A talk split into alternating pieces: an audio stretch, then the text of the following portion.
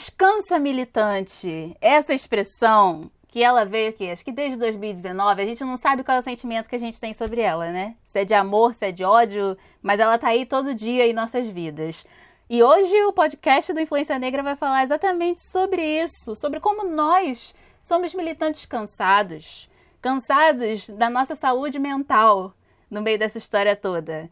E eu tô muito bem acompanhada aqui de Ailane Souza e Robson Rodrigues. Se você chegou agora neste podcast, muito prazer. Meu nome é Natália Braga, arroba natbragap em todas as redes sociais. E eu sou. Robson pediu para eu me exaltar bastante agora, né? Então eu sou, assim, a rainha, a apresentadora, a dona deste podcast, tá? e agora vocês vão conhecer os convidados de hoje. Começando pela Ailane. Oi, gente. Então, meu nome é Ailane, eu sou head de conteúdo lá do Influência Negra. É, lá no Instagram, basicamente, eu falo sobre a minha vivência como mulher preta e tudo mais, incentivando outras meninas, né? Através dos meus relatos, das minhas vivências. E estou aqui para falar né, sobre esse tema polêmico com a Nath e com o Rob. Espero que vocês gostem do nosso debate hoje aqui. Olá, eu sou Robson Rodrigues, arroba o cara que sente é, eu cuido da parte de conceito aí do Influência Negra. Fala um pouquinho sobre bem-estar, autocuidado, autoconhecimento, enfim, tudo junto misturado e estou super empolgado por esse papo.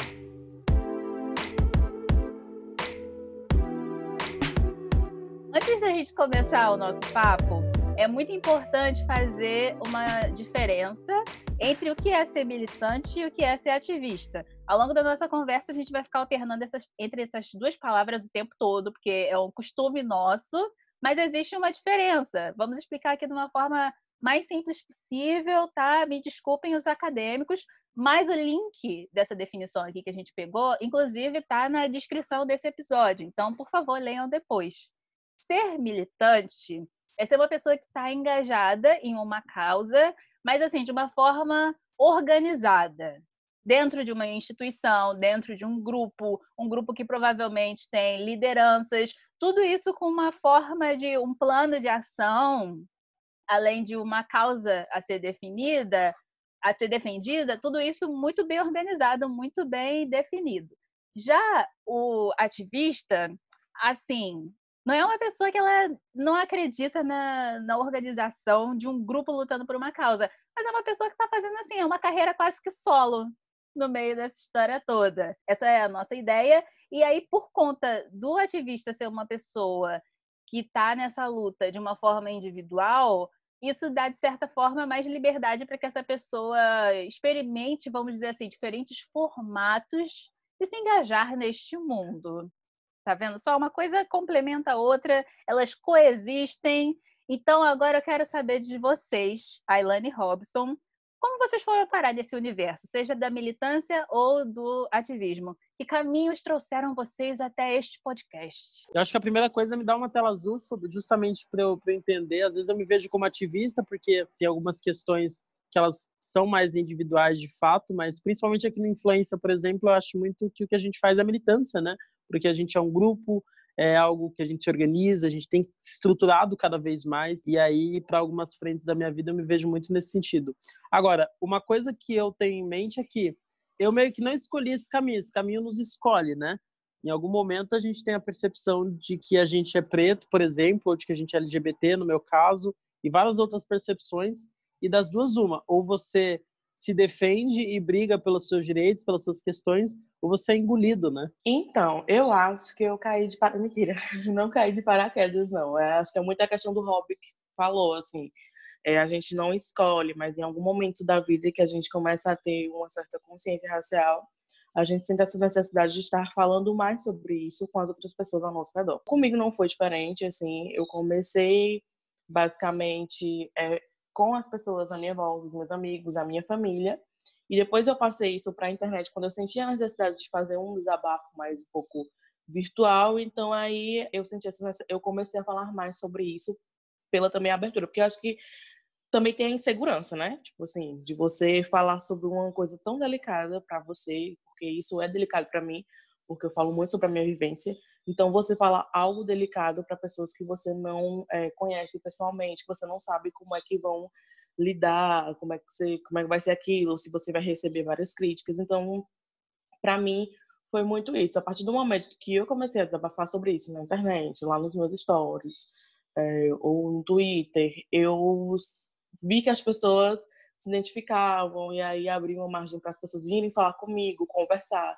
E aí era uma troca muito legal. Então foi por causa disso também que eu agora eu faço parte do influencer, né? Tipo, não estou mais sozinha, porque eu acho que em certo momento, eu acho que todos nós somos um pouco de é, ativistas e militantes, porque a gente nos nossos perfis individuais falamos sobre coisas é, nossas, né, que nos envolvem, então aí gera essa questão de ativismo e a, e a militância já é lá no nosso coletivo, lá no influência. Então assim, a partir dessas minhas vivências de eu colocar essas vivências, expor elas na internet. E aí, apontando essas ideias, as minhas convicções, as minhas vivências, e fazendo parte desse coletivo, eu acho que é, o que principal para mim que se tornou essas coisas de internet de militância é a rede de apoio, né? Que eu acho que é fundamental nessa vida aí que a gente trilha de militante. Boa parte do meu conhecimento e engajamento em questões raciais e de gênero se deve à internet. Para não dizer assim que boa parte se deve, 99% se deve à internet. Foi na internet que essa minha militância foi forjada em um momento muito especial da minha vida, ali no fim da adolescência, que foi a minha transição capilar. E aí, nesses grupos de internet, mesmo que a gente fique, sei lá, trocando dicas de hidratação e tal, a partir do momento que o cabelo, é e o cabelo crespo, principalmente, é um traço negroide, a gente acaba falando sobre como a sociedade lida, né? Com a nossa aparência, enfim, e principalmente entre mulheres negras, a questão da beleza é sempre um assunto muito delicado. E foi lá que eu comecei a prestar atenção sobre esses assuntos e como é também é um espaço de conversa, realmente houve esse movimento comigo de começar a falar sobre o que eu pensava, de me ver nas outras pessoas e de contar a minha história já de um jeito direcionado para inspirar outras pessoas e inspirar o mundo a ser um lugar melhor, né? Foi assim que aconteceu aqui em Paris, viu? Que é São João de Meriti, tá? Não é Paris de verdade, não. Eu acho que essa questão do cabelo, uma coisa importante a se levantar é que, assim, o meu cabelo, ele não é crespo, né? Ele é cacheado, assim. Acho que o meu cabelo é um 3C, tem umas partes ainda que é 4A. Então, assim, eu vi essa questão quando a gente vê ah, a transição capilar. É, e aí eu vejo que para você, lógico que foi uma coisa, para você, Nath, foi uma coisa bem mais intensa do que para mim, porque essas questões ainda de cabelo, né? De aceitação do cabelo crespo, que a gente ainda tá, não tem muita abertura, eu acho que você pode falar mais sobre isso. Mas eu via muito assim, a diferença nisso que eu vi é quando outras meninas, né, começaram, tipo, outras meninas brancas começaram também nessa transição capilar. E eu não via muito as pessoas falando sobre elas, assim, do que falavam sobre mim. Tipo assim, ah, comentários, vamos lá. Eu prefiro seu cabelo liso, tipo assim, nossa, nada a ver, aí tá deixando o cabelo ficar cacheado. Aí quando eram outras meninas próximas do nosso ciclo ali, com o cabelo cacheado, só que era branca, tipo, parando de realizar essas coisas, a galera, nossa, seu cabelo é muito mais bonito assim. Então, assim, essas coisas também já puxa para você começar a entender, poxa, por quê? Então, assim, foram coisas que eu, como você falou, que essa questão da transição capilar é uma coisa que às vezes é uma porta de entrada, é, eu, para mim foi totalmente isso porta de entrada e eu acho que algumas mulheres, outras meninas pretas também vão concordar com a gente, porque a gente começa a ver como é que as pessoas lidam com essas questões e aí, enfim, traz um monte de de histórias, um monte de questões aí nesse, nesse processo todo que é um pouco dolorido às vezes. Acho muito legal entrar esse rolê do, do cabelo crespo, porque no caso dos homens isso também perpassa, né? Eu acho que é legal ressaltar aqui quando se fala de homens entra a questão da masculinidade, né? Então homens em geral, né, brancos e não brancos, já sofrem com uma questão de identidade, de falar sobre emoções e autoestima. E aí quando a gente faz esse recorte para caras pretos, a coisa fica um pouco pior. Porque enquanto mulheres alisam os cabelos, homens cortam seus cabelos, né? Porque cabelo crespo é feio. Então, eu só vim entrar em contato com essa minha negritude aos 17 anos para 18 e ainda assim quando eu comecei a deixar crescer foi para alisar e arrepiar, porque entrou na modinha do arrepiar o cabelo, né? E era aceitável. E mais do que isso, é, eu comecei a entender um pouquinho é, de fato, de que tudo que eu falava na, na, minha infância era muito violento, porque eu não queria ser o negro, né? Eu sabia que ser negro era um problema, porque nem entendia o porquê exatamente era um problema, mas era muito mais confortável para mim ser moreninho, né, é, ser pardo, adorava quando surgiu a expressão pardo, porque eu era tudo menos negro e eu não queria ser. E aí o cabelo ele foi uma, uma, uma questão muito importante, porque eu comecei a entender que para homens, cabelo e barba é, era sinal de você estar tá mal, mal cuidado, você tá, né? Então, no caso, quanto homens brancos, por exemplo, só sofriam quando o cabelo estava bagunçado, a barba mal feita, era charmoso, para homens pretos era sujo, era descuido, né? E aí a gente começa a entender essas agressões sociais que são naturalizadas como um processo de putz, temos um problema aí. E quando a gente entra em contato com a militância e tudo mais, com o ativismo, você começa a ver que não é coisa da sua cabeça, né? Que existe uma estrutura social que reforça isso e, e aí você começa a se entender como gente nessa sociedade. É muito importante isso que o Rob falou, porque assim, isso aqui é um programa de áudio, vocês não estão vendo a gente. E nós três não somos aquele perfil de pessoas que, por razões de ambientes onde a gente vive, por traços físicos e outras questões de identidade, em algum momento não tínhamos noção da nossa negritude que ele quis dizer é realmente sobre querer, assim, fingir que não tá vendo o óbvio, né? E é por isso que a gente se sente mais confortável em querer ser o moreninho, ou então eu mesma, eu, eu teve um momento da minha vida em que eu queria ter um, um, tom de pele um pouquinho mais claro, subir nessa escala do colorismo que hoje a gente chama de colorismo, mas na época a gente não sabia, né? Simplesmente se projetava, sei lá, eu queria ter o tom de pele da Beyoncé. Era isso, é uma coisa sutil, porém muito, muito violenta.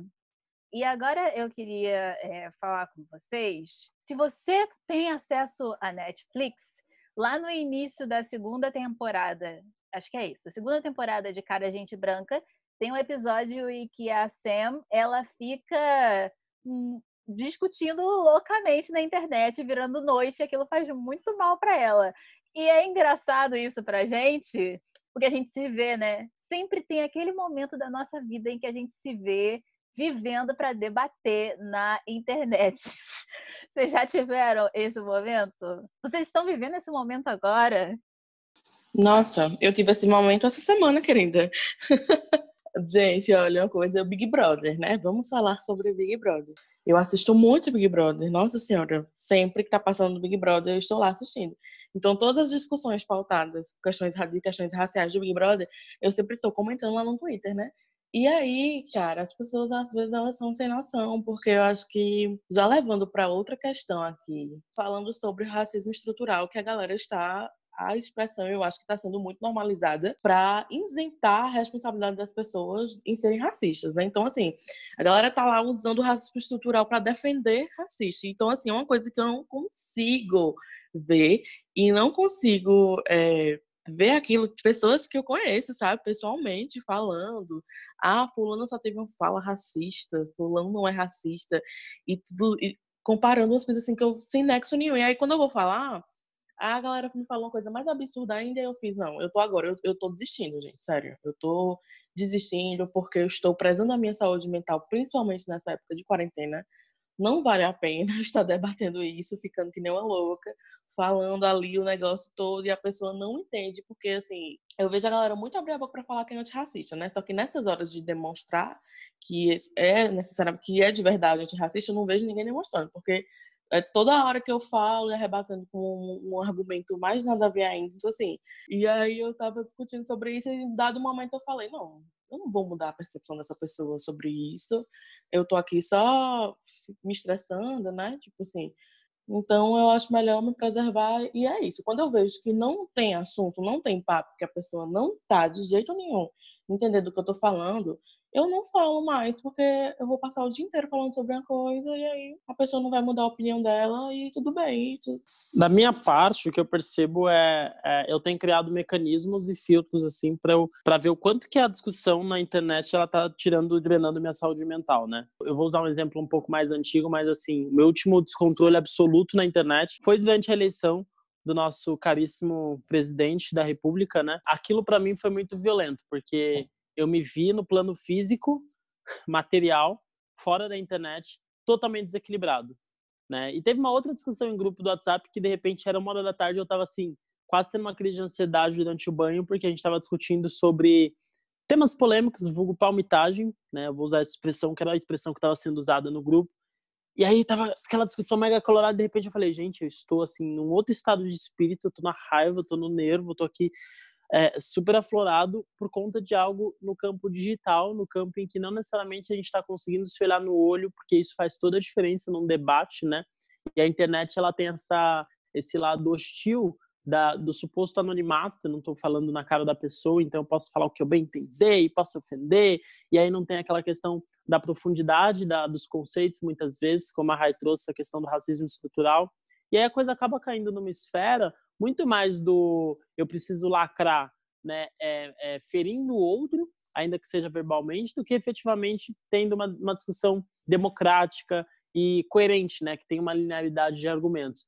E aí eu percebi que hoje eu fujo disso, né? Só que não dá para se alienar da questão. Então eu vejo ali quem está realmente propondo um debate e quem que efetivamente ele só quer causar na internet. E aí eu, dessas pessoas eu não saio correndo porque não adianta, a gente se desgasta, às vezes a gente quer trazer até uma linha conceitual para a pessoa e a pessoa está literalmente cagando para vocês. Nossa, eu fiquei reflexiva sobre isso que, foi dito agora. Também me vejo nessa, nessa, nesse depoimento sobre a questão das eleições. Realmente mexeu muito comigo, mas mexeu tanto comigo que me paralisou. Assim, nessa ocasião, eu não me coloquei disposta a debater, lidar com pessoas na rua, né, naquele projeto do Vira-Votos, não fiz nada disso. E quando eu me pronunciei, foi exatamente um vídeo sobre dicas de saúde mental para as pessoas, mas foi desgastante. Agora, uma coisa também que, que eu fiquei pensando é que nessas discussões, de modo geral, nós que somos, enfim, militantes ou ativistas, uma coisa que move a gente é aquele sentimento de injustiça, né? E quando você vê uma discussão acontecendo na internet e você acha que aquilo que está acontecendo é injusto, não tem como você não se implicar nessa situação. E aí eu acho que fica uma sensação muito grande de que a nossa contribuição, a nossa presença e a resposta, seja lacradora ou não, que a gente vai dar lá, é assim fundamental para a continuidade do, da qualidade daquele debate. E aí quando a gente vê assim, tá num loop, né? De, de dedicação naquilo. E é assim que você vai passar horas e dias dentro da internet ou dentro de um espaço de, de debate e não sai dali. O que eu descobri nesse aspecto, basicamente, foi, e é uma expressão que eu uso sempre com os meus amigos militantes da internet, inclusive a gente já fala sobre isso às vezes na influência também, que é a questão uh, de quando a gente é militante ou ativista, normalmente a gente é militante ou ativista de causas que são maiores que a gente. Então, por exemplo, né, eu sou, estou dentro da causa negra porque faço parte dela, no entanto, existem milhares de intersecções que contemplam, né? Então, eu tenho o privilégio de ser homem, e isso já muda tudo a minha percepção dentro da negritude, né? Eu sou um cara preto é, que tenho menos traços negroides, isso me dá maior passabilidade em alguns aspectos, ainda de ouvir aquelas coisas que as pessoas colocam em caráter de elogio como se fosse bom. Ah, até que você não tem traços tão XYZ, mas aí eu tenho cabelo bem crespão, é, são as intersecções de características e cada uma delas colocam a gente em determinadas caixinhas ou a gente é lido na sociedade de uma forma. E aí o que eu costumo dizer é, então nada que eu for falar como militante ou ativista contempla a comunidade inteira, por isso a responsabilidade de argumento, responsabilidade de colocação é muito importante, principalmente quando eu me posiciono como ativista ou militante de uma causa que é maior que eu apenas. E o segundo, eu tenho percebido que posicionamentos coletivos eles são uh, preservadores da saúde mental. Então, nesse aspecto, eu até prezo muito pela influência, porque toda vez que eu me vejo numa crise de existência e envolve negritude, eu evito me posicionar no meu perfil muitas vezes para pensar, junto com vocês, o que, que a gente pode falar publicamente sobre o tema. Justamente porque quando o indivíduo se posiciona, é, ele vira a ponta da flecha de uma coisa que é muito maior e a internet ela, às vezes não perdoa, principalmente com temas sensíveis que precisam ser ditos como os temas que a gente uh, muitas vezes aborda, né? E aí eu tenho percebido que a maneira de preservar a minha saúde mental é se posicionar coletivamente, é me unir com grupos que têm pensamentos em comum e realmente a gente pensar em estratégias de externar essas, esses pensamentos, essas ideologias de maneira uh, didática, mas de maneira coletiva também. E agora é um momento perfeito para a gente falar sobre o que a gente faz, essas nossas estratégias pessoais de equilibrar o ativismo com a saúde mental e lançar isso para o mundo, para nossa audiência. E agora eu espero que vocês consigam pegar várias dicas, várias ferramentas aqui sobre o que vocês fazem. Às vezes eu sigo aquela expressão, né, bem nordestina, que é o se saia.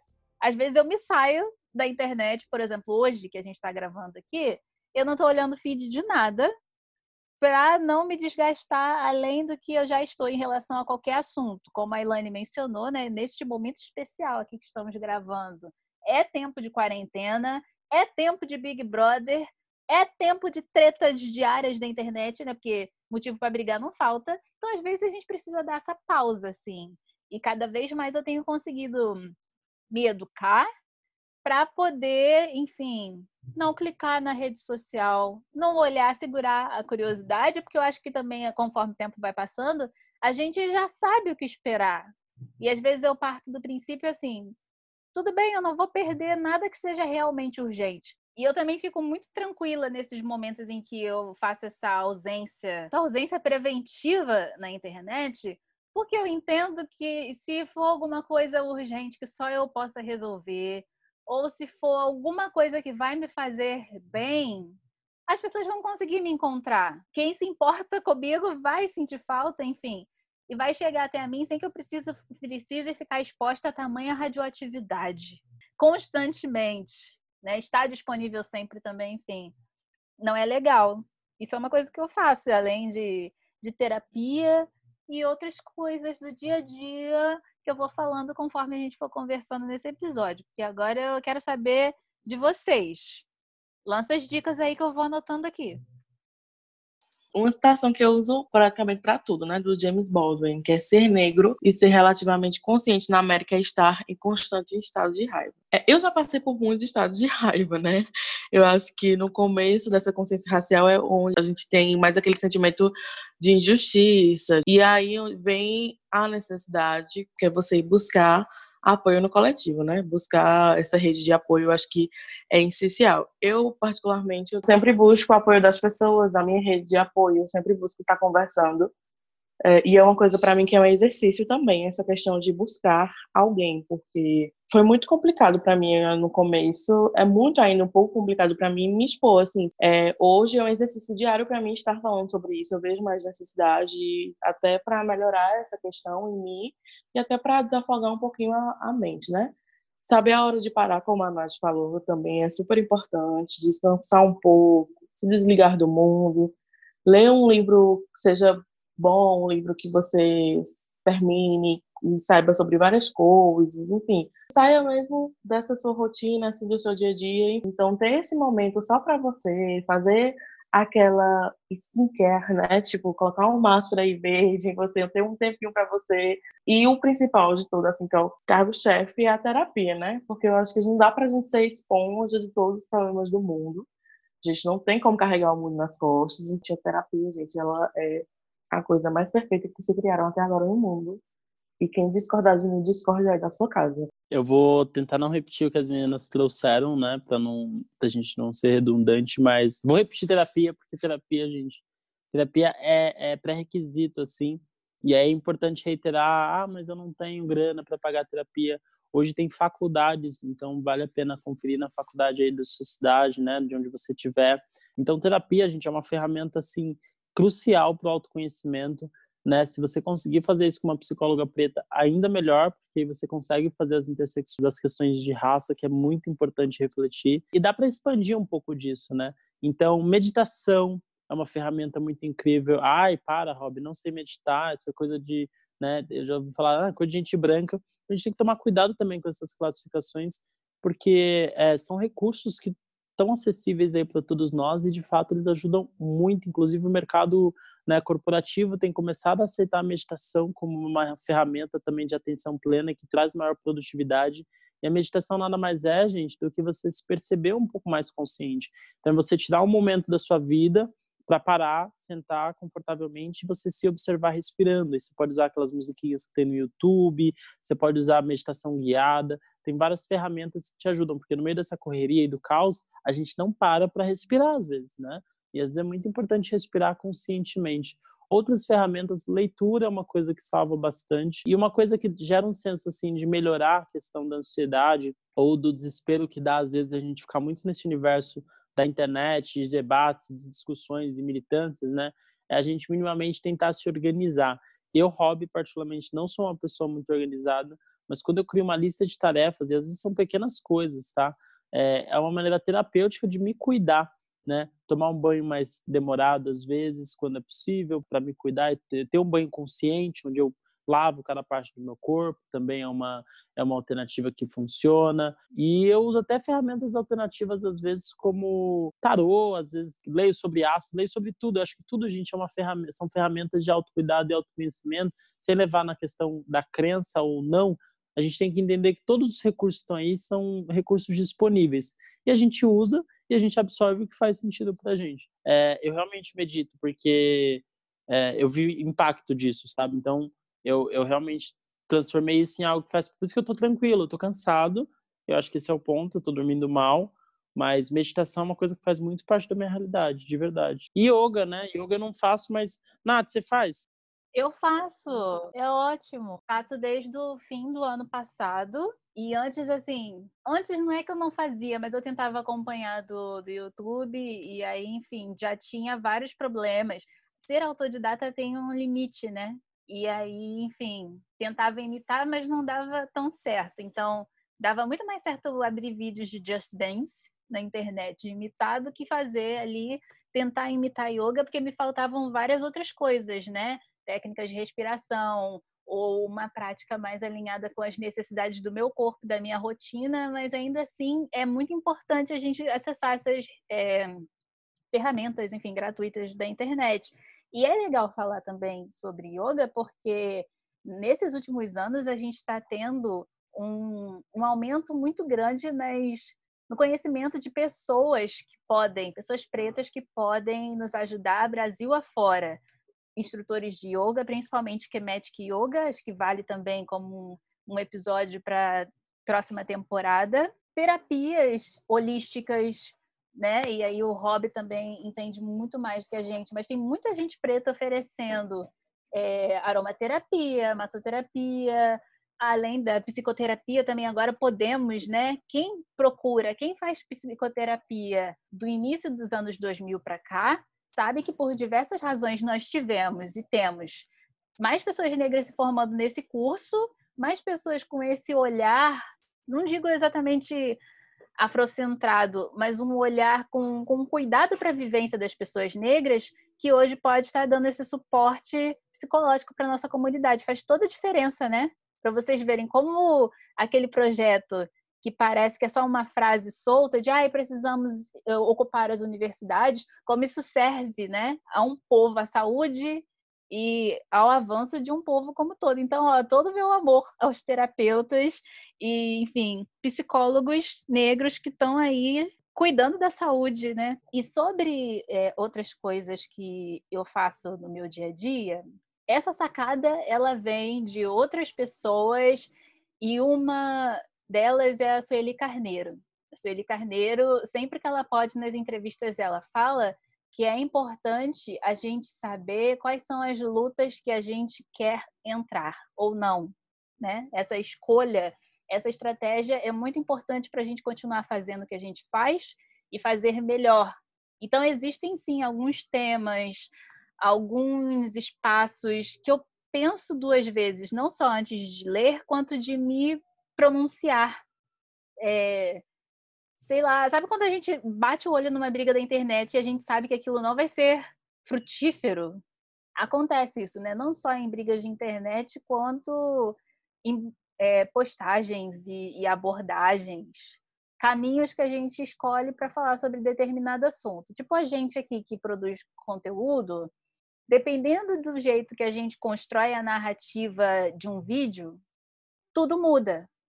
Porque com um mesmo tema, se a gente mudar algumas palavras nesse discurso, vai ser decisivo. Se o conteúdo que a gente está produzindo vai parar em um monte de escolas públicas no Brasil e vão servir como material de estudo, ou se elas simplesmente vão cair num grupo desses do submundo da internet, enfim, cheio de bolsominion e de pessoas de várias outras vertentes, enfim, racistas, machistas e tal, que eles vão virar, vai virar um chamariz para eles e eles vão se articular para nos agredir, para atacar nossas redes sociais, para ameaçar a gente de morte e outras coisas, entende? Então a estratégia do nosso posicionamento, da nossa dedicação e do que a gente faz também muda, né?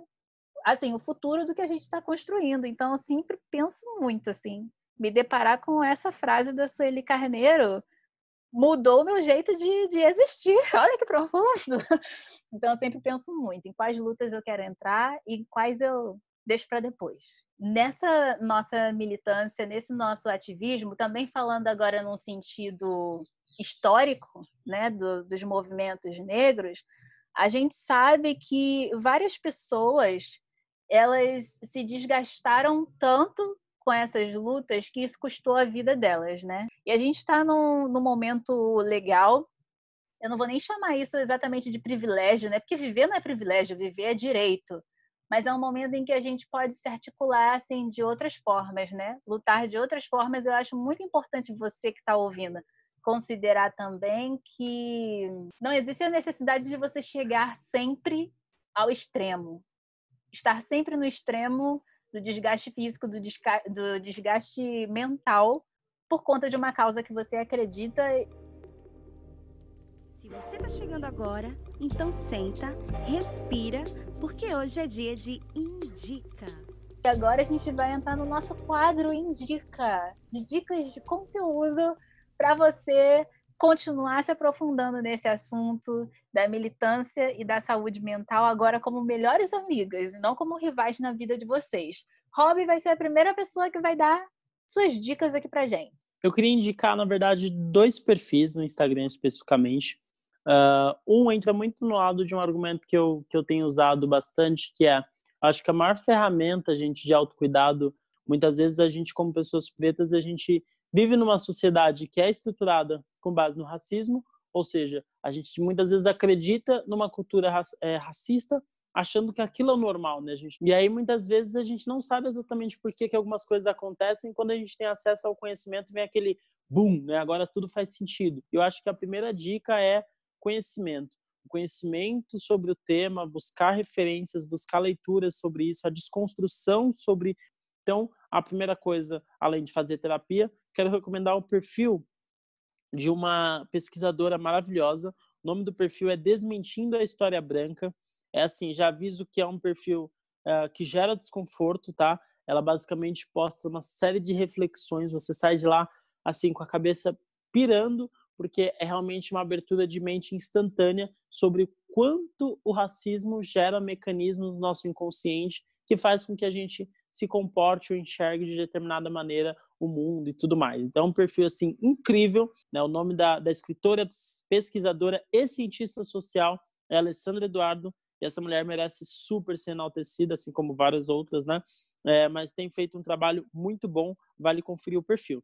Segundo perfil é um perfil muito focado para autocuidado, inclusive a gente falou um pouquinho de Kemet Yoga. Ele é instrutor de Kemet Yoga, dá algumas aulas online e dá algumas aulas para a galera que está aí no Rio de Janeiro depois da quarentena presencialmente, né?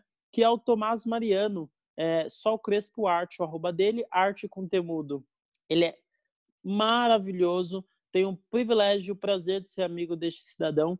Ele assim, é uma pessoa incrível, um serzinho de luz e tem muito a nos ensinar com ferramentas de autocuidado, além de eu mesmo, né? Faz favor, né? O cara que sente.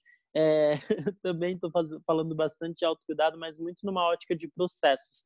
Né? Acho que a minha máxima é compartilhar processos. Então, fica aí as minhas indicações do dia. Rob, você falou uma coisa muito importante, que é assim a razão de existir desse quadro do Indica. Não é só para ouvir e vibrar com a gente. A ideia aqui é exatamente que você corra para seguir essas pessoas, divulgar e enaltecer muito, porque esses perfis precisam crescer, são preciosidades que a gente está compartilhando aqui. E esse é um espaço que a gente sempre dá prioridade para divulgar pessoas negras. A minha indicação de hoje, vou indicar um perfil só, mas um perfil que eu acho muito perfeito, muito completo, principalmente nessa época de pandemia, que gera muito medo e ansiedade que a gente está passando, que é o perfil, que é o Instagram do Saúde Mental da População Negra, né? É arroba saúde mental pop negra, da professora doutora Jeane Tavares. Ela é psicóloga e ela fala sobre essa questão de você manter uma saúde mental, né? Principalmente nós, o povo preto. As lives que ela faz já, assim, do perfil mesmo, são pertinentes, são maravilhosas. E essas lives que está acontecendo agora, em época de Covid-19, são perfeitas. Eu assisti uma é, esses dias que ela estava falando sobre com outro professor, né, outro doutor, eu não me recordo o nome dele aqui agora, vou ficar devendo, é, sobre encarceramento, necropolítica, nessa questão de Covid-19. Então, assim, são diálogos perfeitos, pertinentes. Ela dá umas dicas para a gente lidar melhor com essa época de ansiedade, de medo, de não saber o que, é que vai acontecer né, daqui para frente assim, é, ela acalma um coraçãozinho real oficial. Então, assim, eu acho ela perfeita. E eu, eu acho massa que tem lá um quadro bem legal que ela indica, tipo assim, psicólogos pretos da sua região, sabe? Ela coloca lá, tipo assim, coloca Bahia, Pernambuco, São Paulo, aí a galera vem enxurrada lá, tipo, de digitações. Então, isso eu achei perfeito também, até para encontrar aqui na minha região, na minha cidade, pessoas, é, psicólogos, né, pretos, para a gente estar tá lá, tá buscando essas pessoas que como o Rob falou, é essencial, né? A gente buscar profissionais pretos, até porque é, é mais fácil da gente de, deles entenderem o que a gente está passando, o que a gente vai pontuar. Então, é, o perfil dela também, ela tem esses, esses quadrozinhos, indicações, que é maravilhoso. Enfim, é muito legal esse perfil. Eu indico sempre, vão lá seguir. Gente, as minhas dicas, elas são duas. Começando, assim, por um grande canal de uma grande mulher, que no caso sou eu, porque lá tem uma série chamada Autocuidado, que eu fiz em um desses momentos de novembro negro, porque eu acho que é muito importante, né? Como eu estou batendo na tecla aqui nesse episódio, a gente se manter bem, se manter vivos. E falar sobre autocuidado é um assunto que vai muito além de passar creme no rosto ou de ficar tratando essa frase, né, essa expressão do descansa militante como um meme somente. É uma coisa que é muito útil. Então, nessa série tem vários episódios. Tem episódios sobre saúde, sobre espiritualidade, alimentação, religião. E tem um episódio que me tocou muito, eu nem esperava que ia render tanto. Eu aprendi ao vivaço ali com a psicóloga Cintia Aleixo, que é um episódio sobre autocuidado e ativismo. É muito importante. E a Cíntia disse uma frase que depois disso eu nunca mais fui a mesma, que é: você não é o coletivo. Não adianta. Não tente se colocar como tal. E ela falou isso exatamente porque a gente a gente se coloca no coletivo assim, sabe as relações da biologia, que tem aquela da simbiose, né, que os dois seres viram um só, a gente fica nessa, mas nós não somos o coletivo, muito equilíbrio nesta hora. Então, esse episódio em específico autocuidado e ativismo você precisa assistir, além de maratonar essa série toda, por favor. Meu canal é Nath Braga com TH, esse Nath.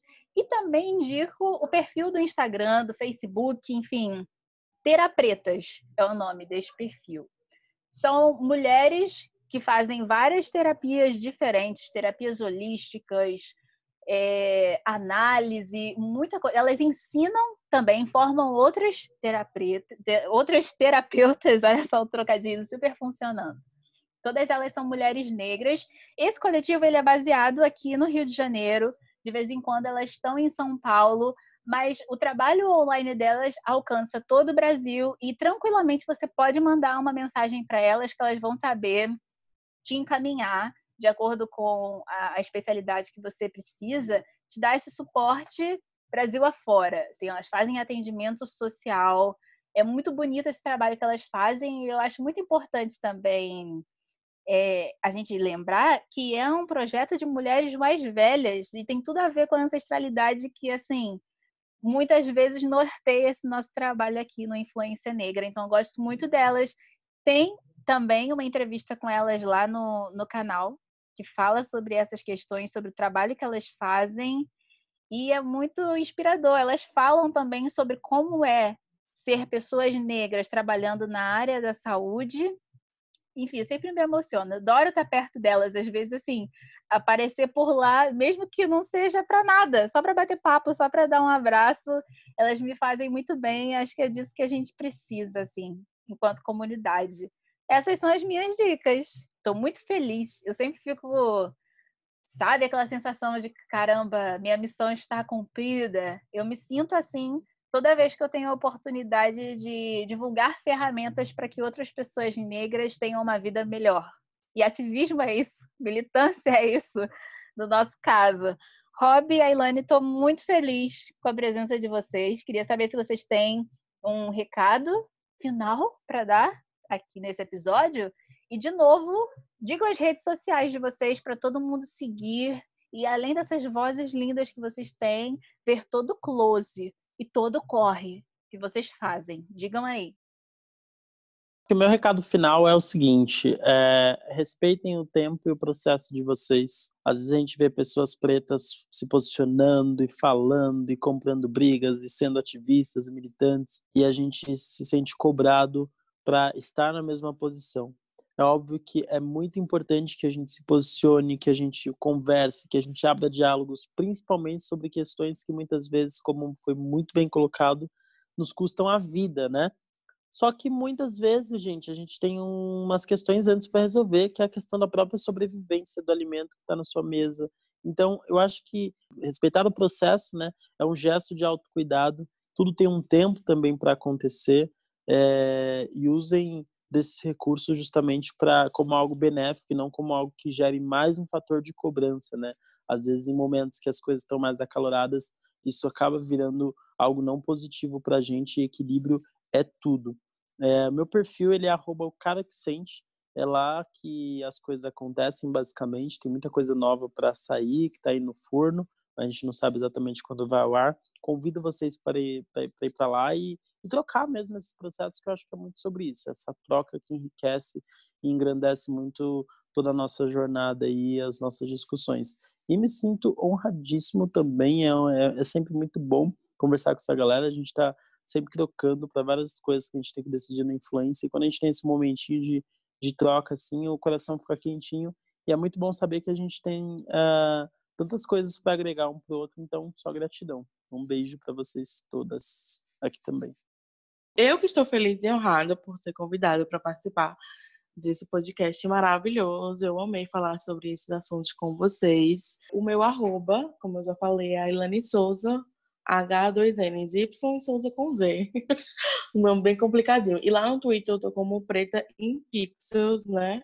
Falando besteiras, mas também falando coisas importantes, né? Que eu acho que é legal lá que vocês sigam para poder a gente bater um papo legal. Espero que todos gostem e deem um feedback aí. Espero que seja maravilhoso. Eu sei que vai ser, né? Porque somos incríveis. Você acredita que isso aqui é só o início de uma conversa? Falando sério, agora é o momento de você entrar nas redes sociais do Influência Negra e contar o que você achou desse episódio, quais histórias da sua vida têm tudo a ver com o que a gente conversou aqui. A gente espera no Instagram e no Twitter, que os dois são arroba Influência Negra. A única diferença é que no Twitter não tem um A no final, tá? Mas não repara não. Se você acha que nessas redes sociais não tem caracteres suficientes para você contar sua história, então chama a gente no e-mail. Nosso e-mail é negrainfluência.gmail.com. A gente te espera lá e quem sabe a sua história não aparece em outro episódio daqui do podcast. Esse episódio aqui foi editado pela Tainara Firmiano. A arte que vocês estão vendo no banner foi feita pela Pamela Paixão e você pode saber mais sobre o trabalho de cada um de nós clicando nos links que estão aqui na descrição do episódio. Até semana que vem!